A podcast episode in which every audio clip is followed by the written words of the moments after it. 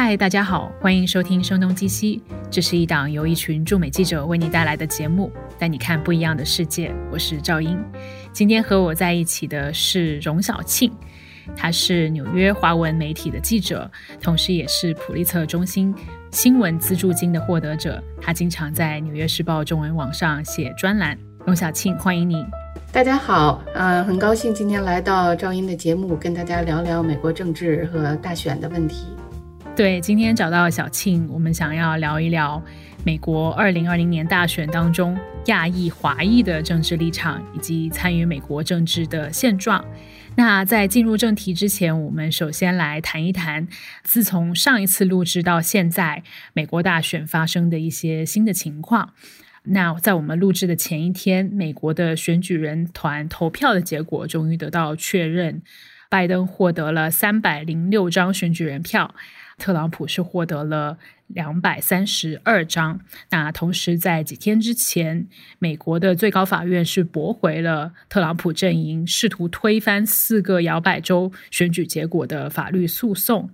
那特朗普之前提名了很多位最高法院的大法官，他同时也是对最高法院支持他的这些诉讼寄予厚望。啊，他的支持者也是这么想的，但是最高法院最终是没有受理他的这些诉讼。同时，特朗普也宣布，司法部长威廉巴尔将在圣诞节之前离任。那巴尔之前是曾经说过，没有证据显示在美国大选当中存在舞弊，所以巴尔跟特朗普这一对呃之前关系非常密切的两个官员。在选举之后，关系变差，呃，甚至说割席的这个状态是非常的明显的。那接下来还有什么重要的节点呢？我们刚刚提到了这个选举人团的投票结果，呃，将会递交到这个首都华盛顿，在明年的一月六号，由现任的副总统彭斯，呃，来主持一个联席会议，在这个会议当中被正式的点算，这是一个相对流程性的一个步骤。这之后呢，在一月二十号，拜登将会正式宣誓就任总统。那回到小庆，呃，我们今天的主题是关于这个亚裔跟华裔在美国参政的状况。那很多人都说，今年的大选可能是呃美国史上最撕裂的一届大选。你在亚裔跟华裔这个族群当中，有看到这么一个势头吗？对，我觉得，嗯，这个说法是很准确的。亚裔和特别是华裔中的这个撕裂，比这个主流的选民不仅不会逊色，反而会呃更加的撕裂。因为很多就是你在微信上看到的这些东西，嗯，那他们之间的这种骂战呢，我真的是见识到了中文这个骂人的这些词汇的这个丰富。然后包括这个最基本的那个《三字经》，从《三字经》一直骂到什么这个祖宗八代这样子，所以我当时看到这个微信上这种情况，我就其实特别担心。就选完了以后，大家各安各职，回到自己本来的这个社会，在社会里这个位置以后，怎么样在面对呃以前跟你吵的这么激烈的这些人？我觉得这个是一个特别让人担心的问题。或许我们在多谈华裔之前，应该先说一下美国的华裔都是怎么样的人。我知道亚裔在美国人口当中大概占百分之五，那华裔可能就是占百分之一左右。呃，但是亚裔作为一个整体，是美国增长最快的一个主要族群。同时，也有人说亚裔是美国最后的摇摆选民。你怎么看这个说法？我觉得这个有一定的道理。亚裔这个族群呢，本身其实就是一个很分散的一个族群，很多元化。本身亚裔社区的这个概念，就是在八十年代陈果仁事件以后才慢慢形成的。因为陈果仁当时他是这个底特律的，就被被两个汽车厂工人怀恨在心，因为当时日本的车在市场上抢了美国人的风头，然后很多美国车厂的工人就失业了。那这个父子两个就。迁怒于日本人，陈果仁本来是个华人嘛，把他当成个日本人，然后用棒球棒打他，那最后把陈果仁打死了。这件事情以后呢，亚裔社区才意识到说，哦，原来不管我是日本人还是韩国人还是中国人，可能在别人眼里看起来我们都是一样的。那只有我们大家都站在一起，才有力量去抵抗这种歧视。这个时候才形成了这个所谓的亚裔社区这种概念，所以它本身是一个没有那么深的根基，呃，是一个松散的概念。本来原来这个华人社区还是比较单一的，呃，这个构成。那现在在最近的这一二十年里面呢，包括中国大陆来的，从偷渡客到留学生到这个投资移民，这么多的多元人口进来以后。呃，华人社区也变得越来越多元化。那这种多元呢，也就是形成了，就像咱们刚才谈到的这种所谓分裂呀，所谓意见不一致吧。那使这个社区以前呢是有一个所谓叫亚裔社区或者华人社区的 voice，那这个 voice 是个单数，就是只有一种声音。可是现在呢，你如果提到所谓华人社区的这个声音的话，你应该就是要用复数了，这个叫叫 voices。那这些选民他本身呢，首先他们这个入籍的速度就非常慢。那有很多人，特别是中国大陆来的这些新移民，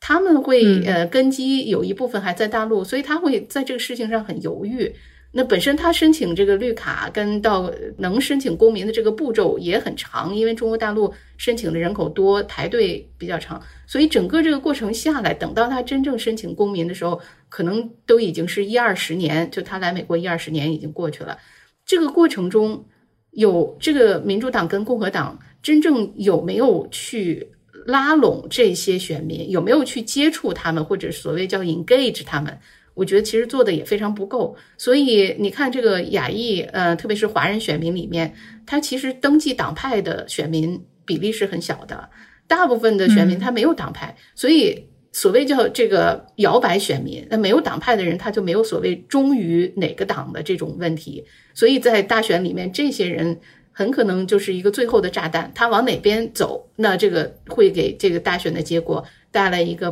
爆炸性的不同。是，虽然他们的整体的人口比例看起来好像不是很多，百分之一，呃，或者是亚裔是百分之五，但是在很多的摇摆州，我们看到今年的结果其实都是争持非常激烈的。呃，那在呃一些州，要是华裔或者是亚裔的人口比例稍涨一点的话，呃，那就是会成为能够决定这个州胜果的这么一群重要的人。啊，那我们刚刚说到华裔当中，其实也很多。多元，呃，也许大家。想到美国华人的时候，很多时候是想到第一代的移民，就是在中国出生长大之后去了美国生活，然后成为美国人的这么一群人。但是其实，在美国还有很多是在美国土生土长的华人，可能已经移民美国两代、三代，甚至更久了。我看到一个皮尤研究中心的研究结果，就可以说明，就华裔当中，呃，是多么的多元。譬如说英语。的普及程度，英语的能力，在美国出生的华裔，他的这个得分是九十二；那在外国出生的华裔美国人，他的得分是四十二，这个差距是非常大的，平均得分是五十九。那在教育程度上面也是非常有意思，在美国出生或者是在外国出生的华裔当中，他们的博士的比例是十分相当的，几乎一样。呃，但是在美国的出生的华人当中呢，他们有大学学位的百分比就是显著多于在外国出生的华裔美国人。那刚刚我们提到，在微信上有非常多的言论，现在是出现多种的声音。那小庆在你的观察当中，在这几年的大选来看。华人的政治取向产生了怎么样的变化呢？我们刚刚说的这些在外国以及在美国出生的华人，他们之间的分歧是不是有加深呢？呃，我觉得这个是一个特别有意思的现象。呃，实际上就是在二零零零年以前的选举中，亚裔以及华人他们投票的这个倾向是共和党。这个选举的记录啊，最早是在一九九二年开始，就是美国对这个不同族裔的这个选民把他们分开记录。当时的那个选举是老布什和克林顿，呃，亚裔投票的比例呢是大多数的亚裔投了共和党的老布什，老布什在亚裔里面得票比克林顿多出了二十四个百分点。第二年就是下一次选举，一九九六年那次呢。是 Bob Dole 和呃克林顿，仍然是 Bob Dole 得到的这个亚裔选民的选票比克林顿多。但是这次呢，他的这个胜出的这个比例在亚裔选民里面只有五个百分点了，所以他在这个一九九六年这次选举里面呢，亚裔对共和党的支持度就有下降了。然后从二零零零年的这个选举开始，亚裔的大部分的选票全都去了民主党。那这个二零零零年这个坎儿呢，其实也是亚裔社区或者华人社区选民开始多元化的这么一个阶段。以前的时候呢，很多是这个蓝领工人呐，当然有本土的，也有新移民，但是大部分是蓝领工人。呃，他们做着这种比较辛苦的工作，那所以他们应该更认同呃民主党的这种理念。可是实际上呢，他们也有一个，就是当时有一些这个分析也指出。就这些移民呢，他们实际上是早期从一九四九年从中国大陆，比如说去了台湾或者是去了香港，然后再辗转来到美国这样的一批人。那所以他们对所谓的共产主义啊什么这些东西，它是有一定的这个阴影，所以他们在投票的时候就会倾向这个共和党，因为共和党是特别旗帜鲜明的这个反共产主义。那这个 trend 在二零零零年的时候开始转变，因为后面二零零年以后呢，就来了很多中国大陆的这个新移民。那一直到现在，这个亚裔和华人还是在投民主党的比较多。但是呢，在最近这五六年的时间里面，有一个非常明显的倾向，就是在特别是在中国大陆来的新移民里面，他们越来越保守。支持共和党的人呢也越来越多，这个现在在民调上面就是有主流民调啊，并没有完全显示出来，因为主流民调它没有把这两种人，新移民跟这个来了很多年的这种人，他没有把它分开来调查。但是在有一些并不科学的这个民调里面，就包括比如说一些华人看的最多的这种中文网站，他们自己做的民调，那就显示出，特别是在这次大选里面，很多华人就是呃支持特朗普的华人的比例比支持拜登的要高很多。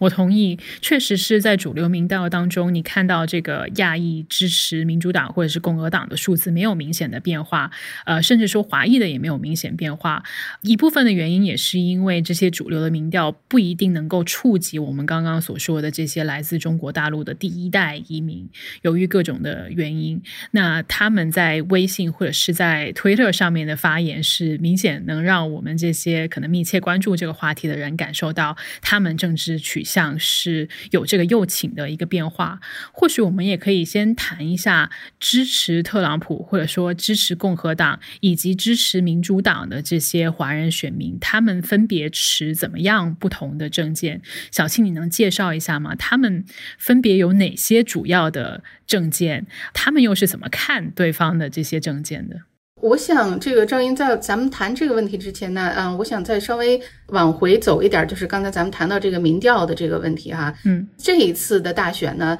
呃，很多人在引用这个 AAPI data，他们在九月份的这个选前民调，那这个民调就发现是百分之五十四的亚裔都是表示支持拜登，然后百分之三十的人是表示这个支持特朗普。华人里面，他把这个华人单独拿出来统计了一下，那华人里面呢，百分之五十六的人说是支持拜登，然后只有百分之二十的人表示支持特朗普。所以你这个民调看起来好像就是完全没有没有问题，华人一直还是投票是非常稳定的支持这个民主党的。但是你看他这个选民样本的话啊，他里面呢问选民的一些问题。比如说，包括你会不会在微信上面讨论政治或者社区议题？他的这个选的这个样本里面，只有百分之十二的人说会，然后百分之八十五的人说不会。那这个就说明这个样本并不是这个新移民，它里面的新移民的比例其实是很少的。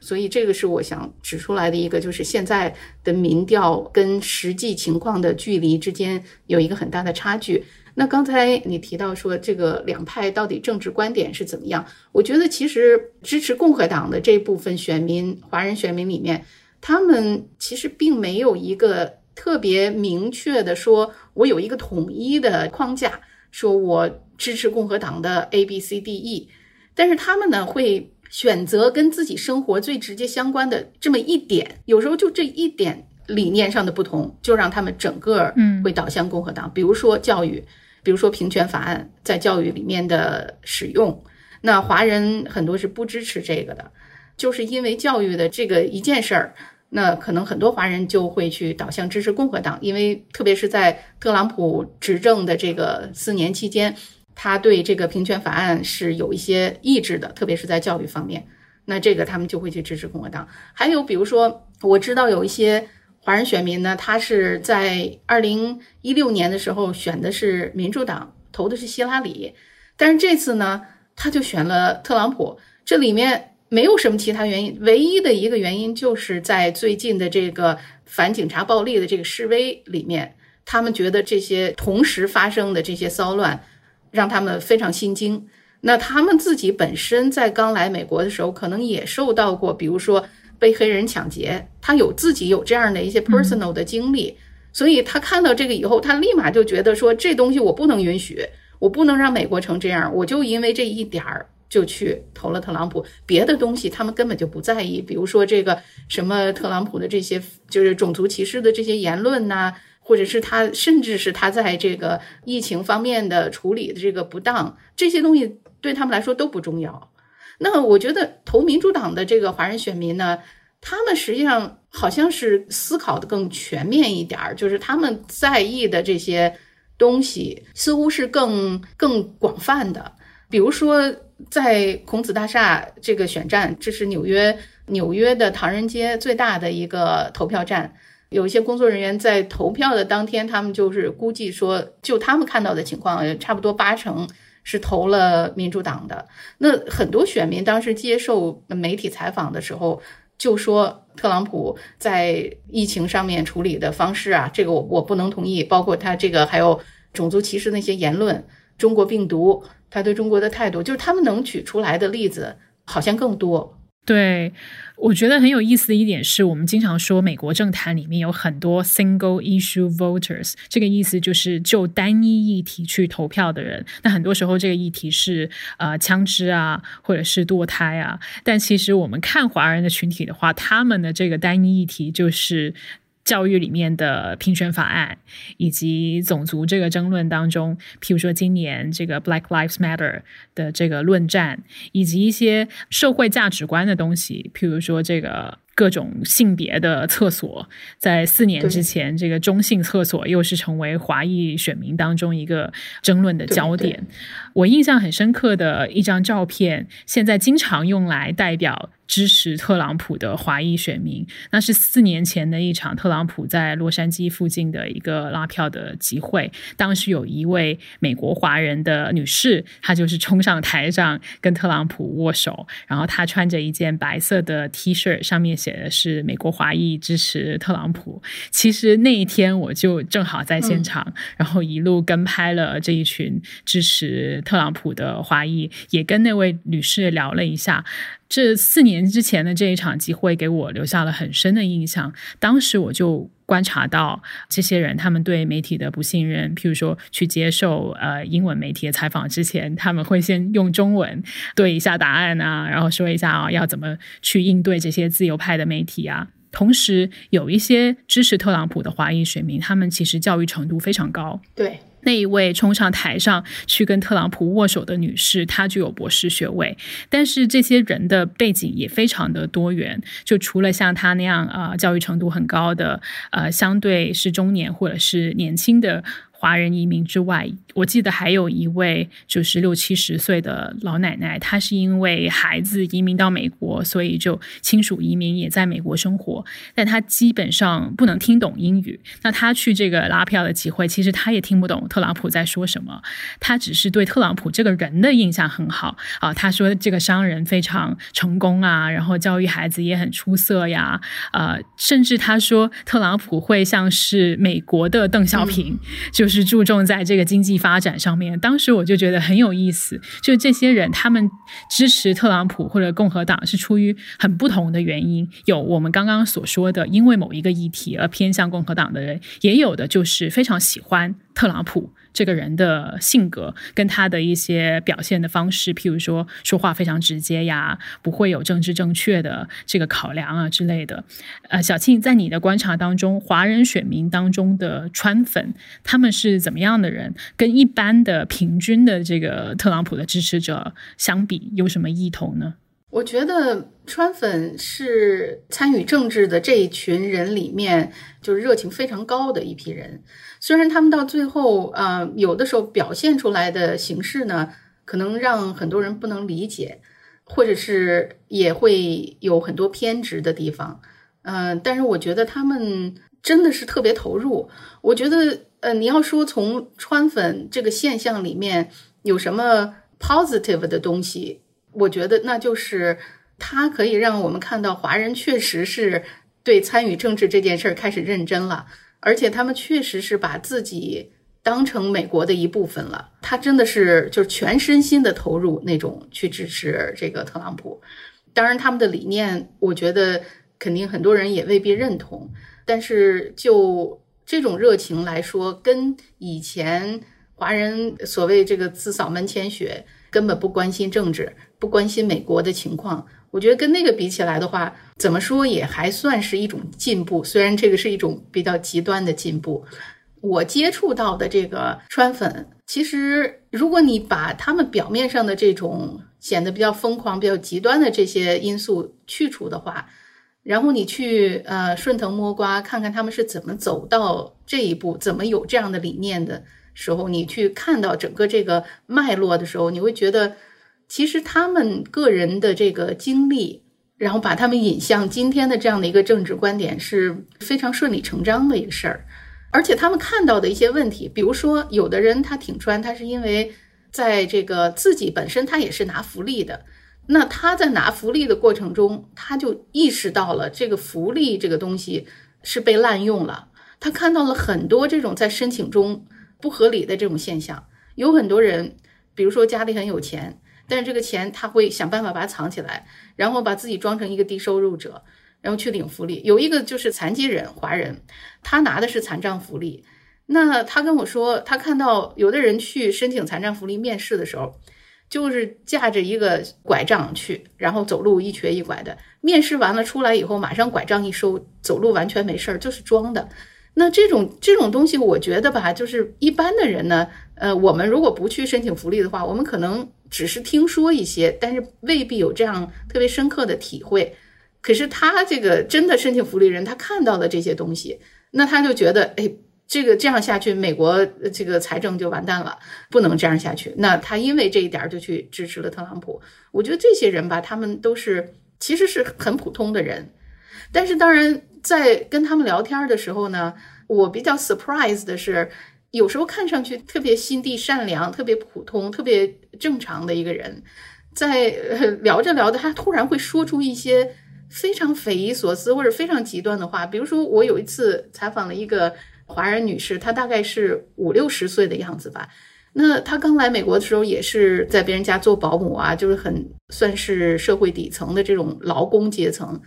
她有一次出车祸。然后欠了医院很多钱，那时候他还没有身份，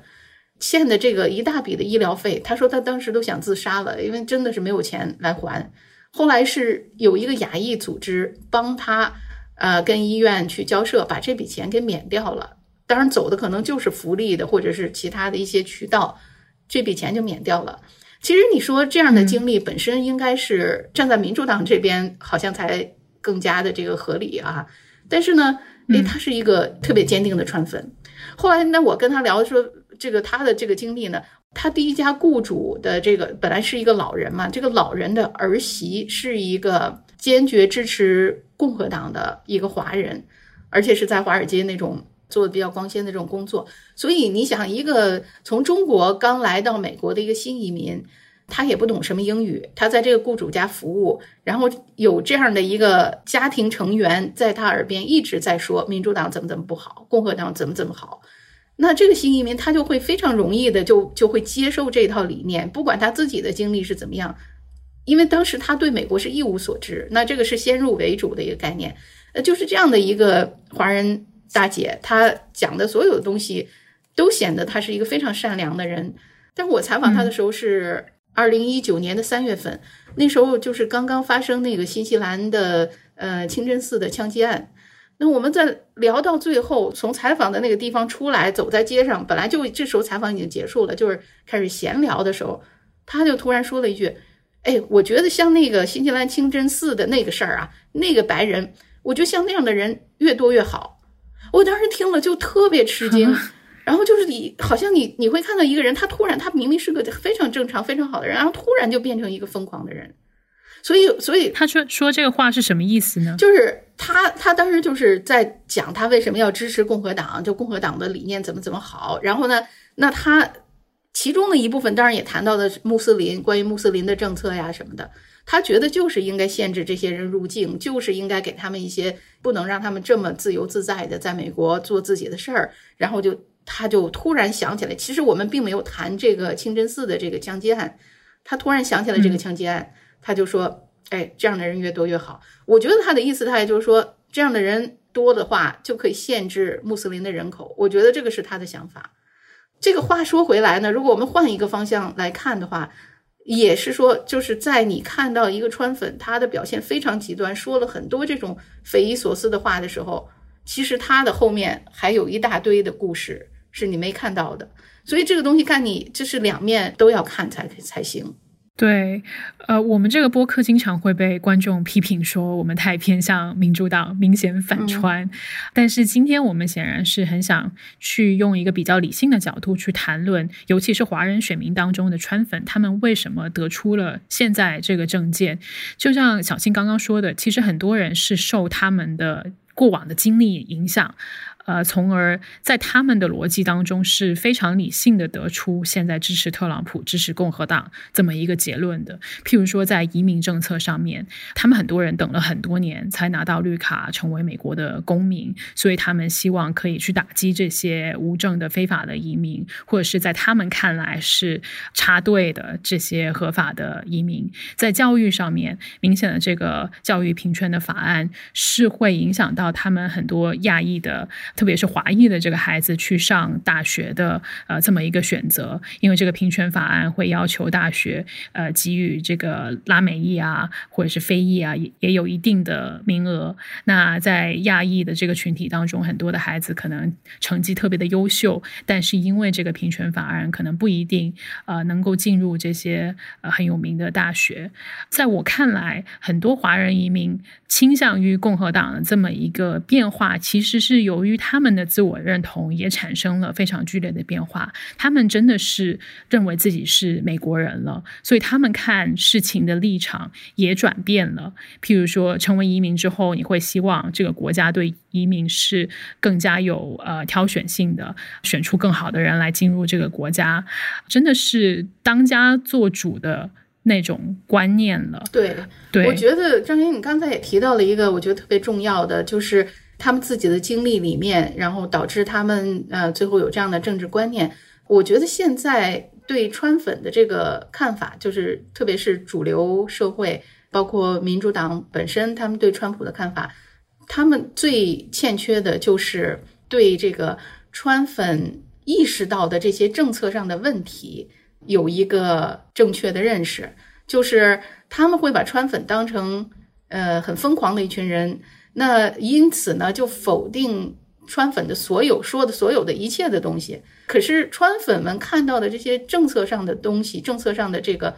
误区，或者是不那么四平八稳的不妥当的一些地方，这个确实是存在的。所以，我我一直觉得说，如果你把川粉就是当成完全可以不用理他们的这样的一群疯子。那你就会失去一个重新检视自己政策的这个机会，因为就包括平权法案什么这些，包括什么大麻合法化，他们关心的这些问题，实际上并不是一夜之间他们就开始关心这个这些事儿，他们在华人这个保守派里面已经是讲了好多年的事儿，但是呢，在这个过程中，就是民主党这方面呢，没有真正去听他们的声音。没有真正去愿意跟他们沟通，就是特别明显的就是这个呃平权法案这件事儿。华人的这个组织最早的是亚裔教育联盟，他们在二零一五年就开始向呃司法部跟教育部投诉哈佛招生的这个不公平的这个现象。二零一六年，他们又投诉了耶鲁。那整个他们这些年的声音越来越大，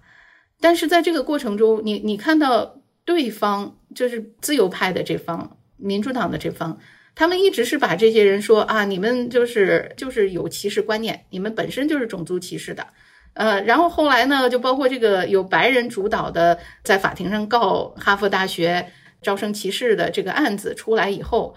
那呃自由派的这方呢又说啊，你们这些华人就是被白人利用了，就你把这些人都给他贴一个这样的标签儿，然后你认为他的这个理念完全不值一提，我觉得在这个过程中，很多原来并没有那么极端的华人就会被越来越推向一个。极端的这一边儿就越来越推向特朗普的这边儿。那我知道的有一些特别典型的例子，比如说那个三藩市，三藩市他去年的这个市长选举里面有一个华人的这个候选人叫李爱晨。那李爱晨实际上是在二零一八年三藩市当时的市长李梦贤在这个任职期间突然暴毙，呃，以后他举行三藩市举行了一个特殊选举。来找一个人补上这个李梦贤最后这几个月的缺。当时这个特殊选举的时候，李爱晨也参加了。他当时是作为独立党、独立这个候选人参加，他没有任何党派。他的观点虽然是比较保守，但是那个时候并没有是到一个特别极端保守的这样的一个程度。当时李爱琛好像是。得了，他的得票率大概是第四还是第几？当时应该是一个七八个人这样的一个阵容，他可能得了，嗯，好像第三还是第四这样子。然后去年的这个三藩市的市长正式选举，李爱琛又参加了。那这次呢，他就是作为共和党的候选人，而且是一个就是明确的挺川派。那他以这个姿态参加，结果最后呢，在这个选举是一个七个人的选举，他得了第二。那他的这个得票率是百分之十三点九，得第一的那个是一个民主党的候选人，他的得票率是百分之七十点七。那这个李爱晨的得票率在整个七个人里面，他能排第二，在这个三藩市这样的一个民主党跟共和党的比例是七比一这么悬殊的一个一个差距里面，他能得到这样的一个成绩，我觉得这个特别说明问题，就是这样的理念。在经过这么几年，然后没有人去，没有人去关注他们，没有人去真正听他们的时候，他们越来越极端，而且他们会，就是他们吸引了越来越多的人。我觉得这一届大选之后，很多人也谈民主党犯的错误，譬如说他们很容易把这些非裔啊、拉美裔啊、亚裔的选民全部都归入少数族裔这么一个标签之下，然后民主党一直标榜的就是他们是少数族裔的政党嘛。但是我们可以看到，在佛罗里达州有很多的古巴裔。移民这一次投给了特朗普，然后他折射的一个问题就是，你在说少数族裔或者是拉美裔的时候，这其中是有那么多的多元性，其实亚裔也是一样的。但是如果你是一个政客，然后你看这些民调的数字的话，你会觉得没问题。譬如说，今年大选当中，百分之六十五的拉美裔跟百分之六十一的亚裔美国人都把票投给了拜登，所以你可以看说，哦，你看这些拉美裔、亚裔都是还是。支持民主党的，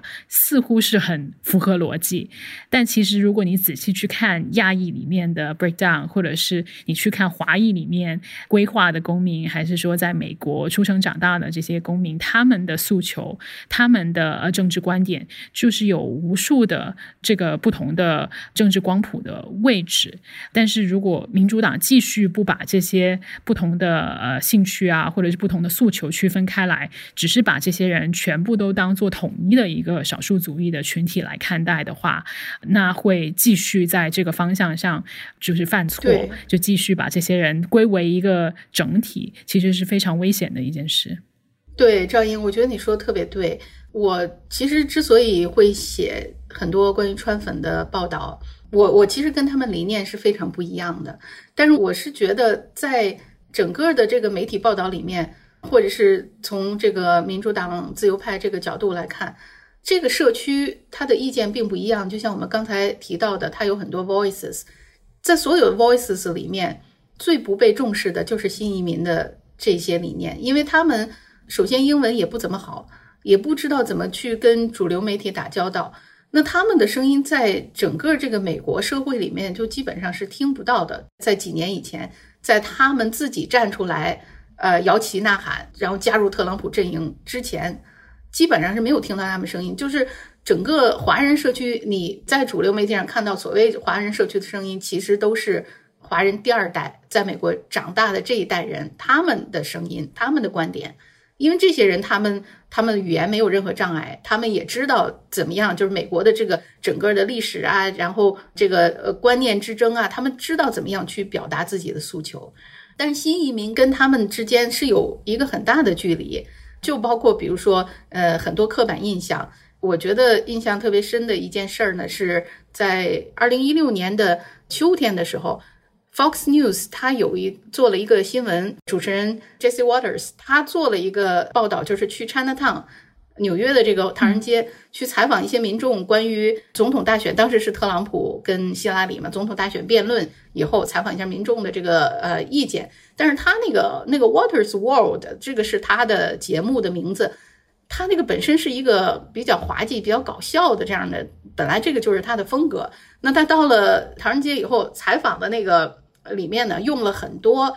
就是所谓这个 stereotypes。那比如说他会问这个街上的华人呢，就在采访的时候说：“哎，你会不会跆拳道啊？哎，我跟你说话的时候要不要鞠躬啊？”就是用这样的一些东西来，好像增强他这个节目的滑稽效果。但是这个节目出来以后呢，就引起了很多呃华人的反弹。那他们就举行示威什么？但是你看到这些示威，参加这些示威的很多是华人二代。没有什么一代，但是在二零一六年的时候，华人一代新移民他们的政治理念已经开始觉醒了。在这个呃 Waters World 的这个节目之前，他们已经二零一六年的二月已经举行了在全美好多城市同时为这个梁彼得，就是当年纽约的那个一个警察巡逻的时候那个枪走火误杀了一个黑人，呃，然后梁彼得被起诉被定罪。那这些事儿，华人认为是不公平的，所以他们当时已经在上街，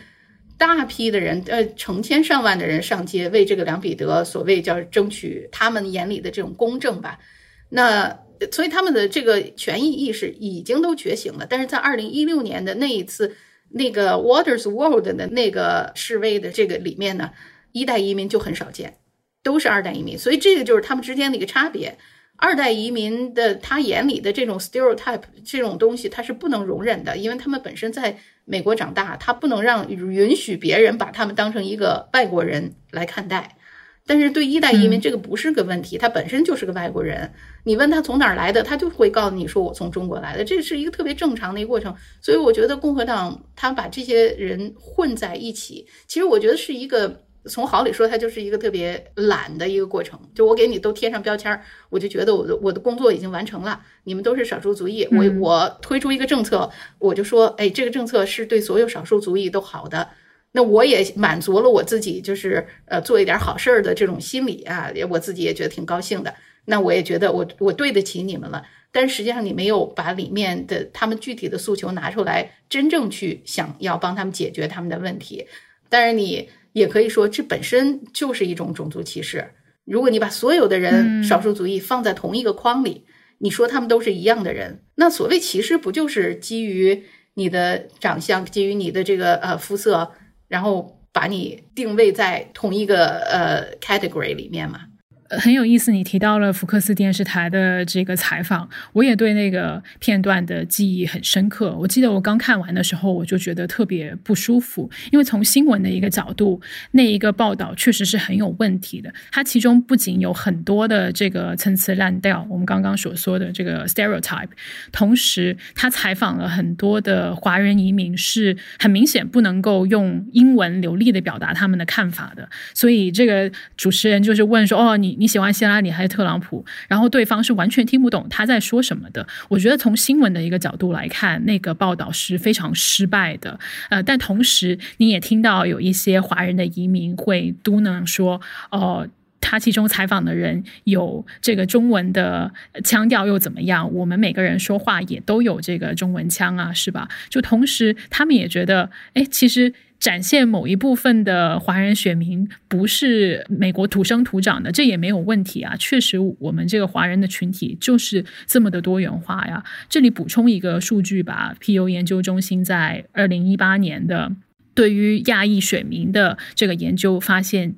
亚裔选民当中，其中三分之二。是规划的公民，只有三分之一是在美国土生土长的呃美国人。那这个比例是在所有美国的主流族群当中最高的规划公民的比例啊。那我们刚刚提到了华人的这个对其他少数族裔的看法，我觉得华人是不认同少数族裔这个标签，或者是甚至亚裔的标签，他们很多时候也没有那么大的归属感的。我们看到在这个黑人的命也是命的这个活动当中，就有很多华。人的移民表示不能理解，他们会问的问题就是：那我们的命呢？我们孩子上学的这个权利呢？梁彼得的命呢？是吧？我们经常会看到这么一个情绪的存在。我还想谈谈微信在华人移民当中的这个功能。就是我们看到微信成为第一代移民参政议政的一个很重要的工具。就且不说在微信群里面去动员大家去去抗议啊，或者是动员对某一个候选人的支持啊。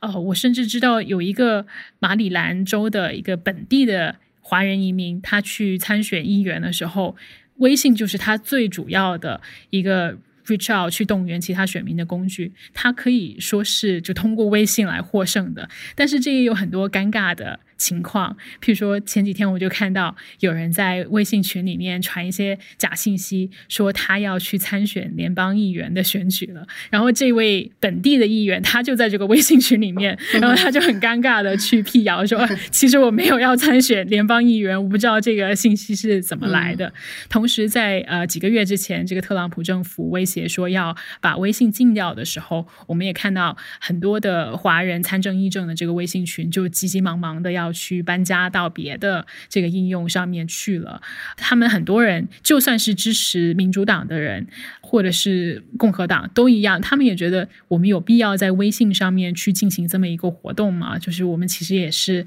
要挑着什么话能说，什么话不能说，呃，不要去触碰这个微信当中的审核。你怎么看微信在华人参政议政当中的得与失？对，我觉得这个确实，我觉得微信呢真的是一个鸡肋，它确实聚起了很多人。我没有见过任何的一个社交软件可以像这样把这个讲中文的人这么大规模的聚在一起。那它作为一个平台，我觉得这是它的成功的地方。当然，微信有很多它特殊的一些情况，包括它是中国政府控制的，那上面的这个呃言论审查呀什么的都是。按照中国的标准来进行的，所以即使在用微信的很多华人，他们也觉得呃很纠结，因为他们自己本身有时候说一些话就是不符合审查的标准，那他们的号也会被封。所以其实，在在挺川的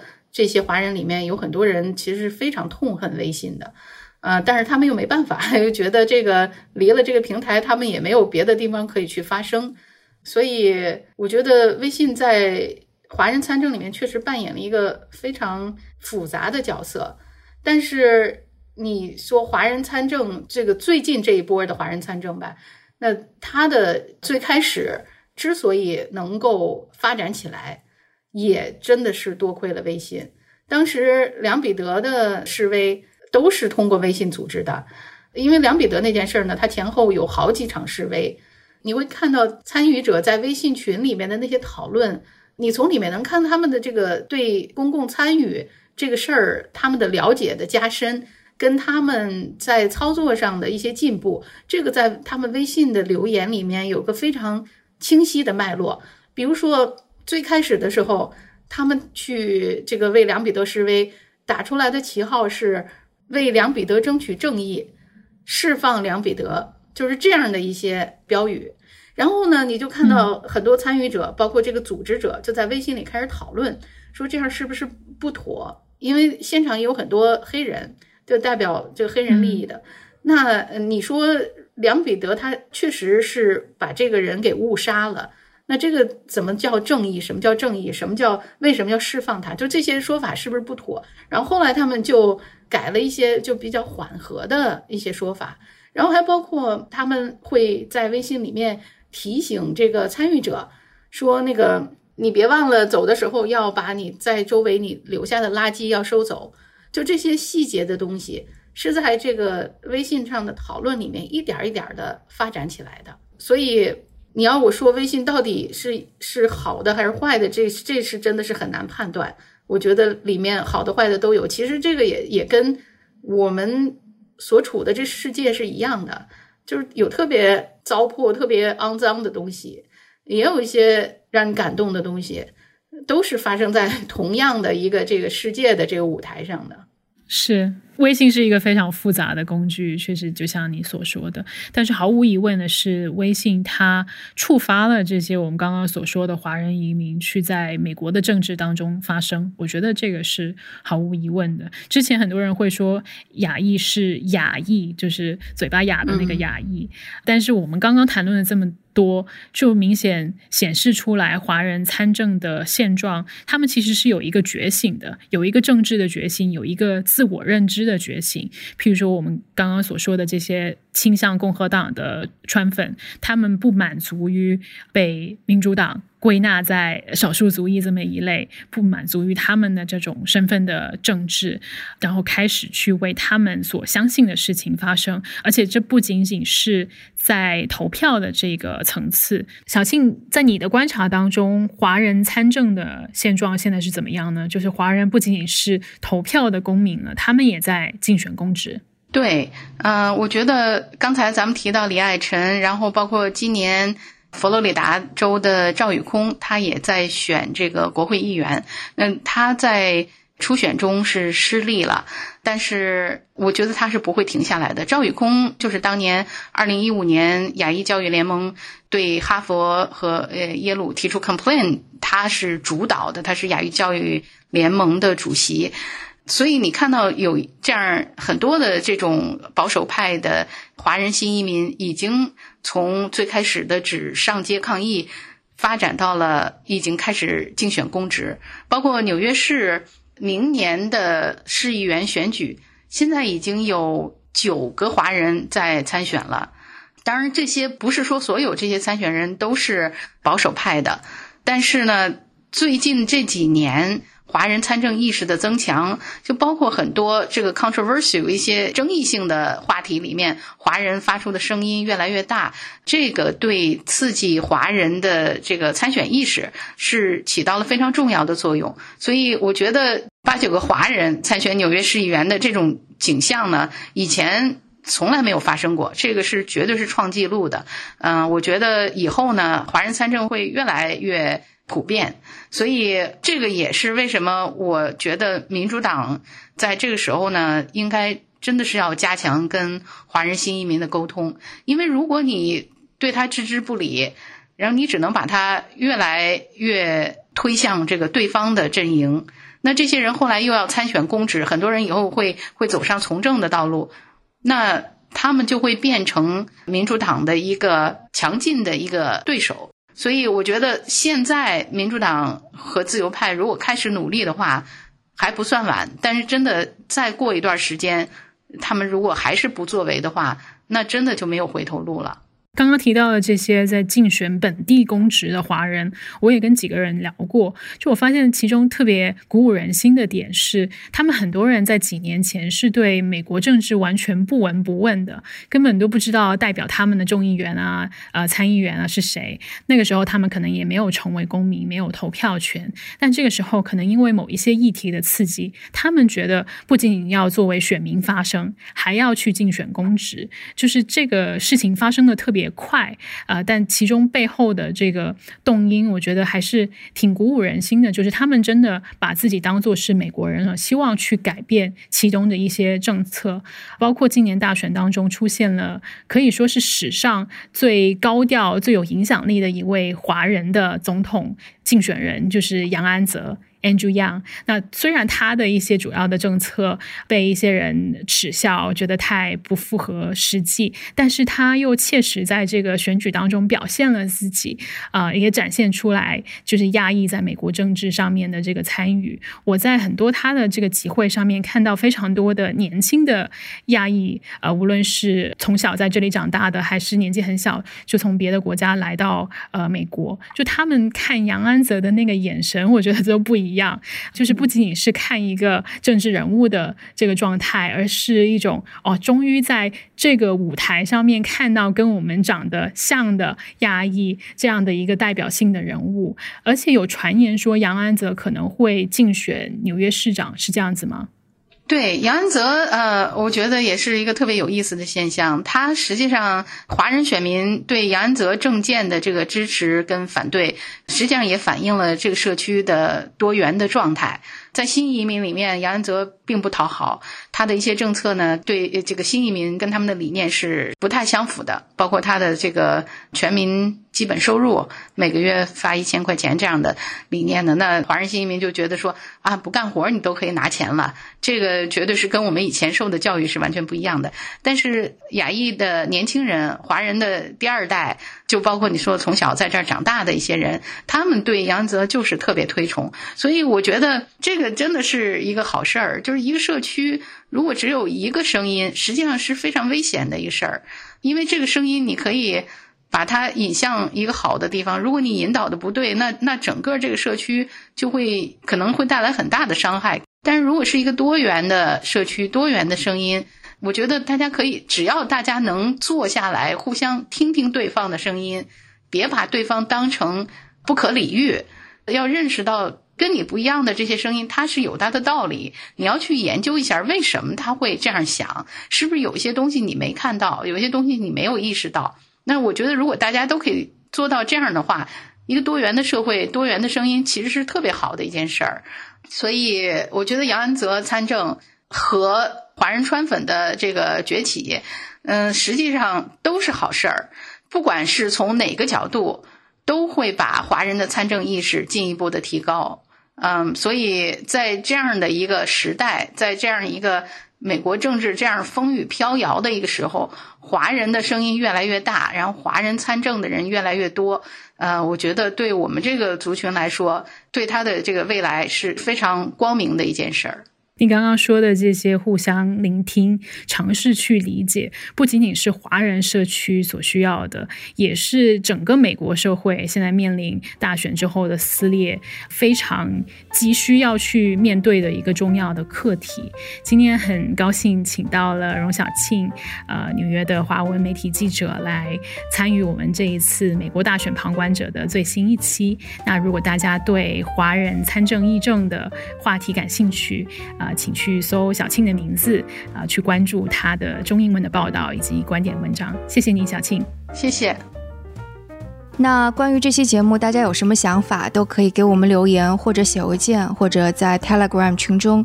告诉我们。那我们的邮箱是 etwstudio@gmail.com，我们的网址是 etw.fm。所以无论是 Telegram 读者群的地址，还是打赏的方式，都可以在我们网站上找到。那我们下次节目再见。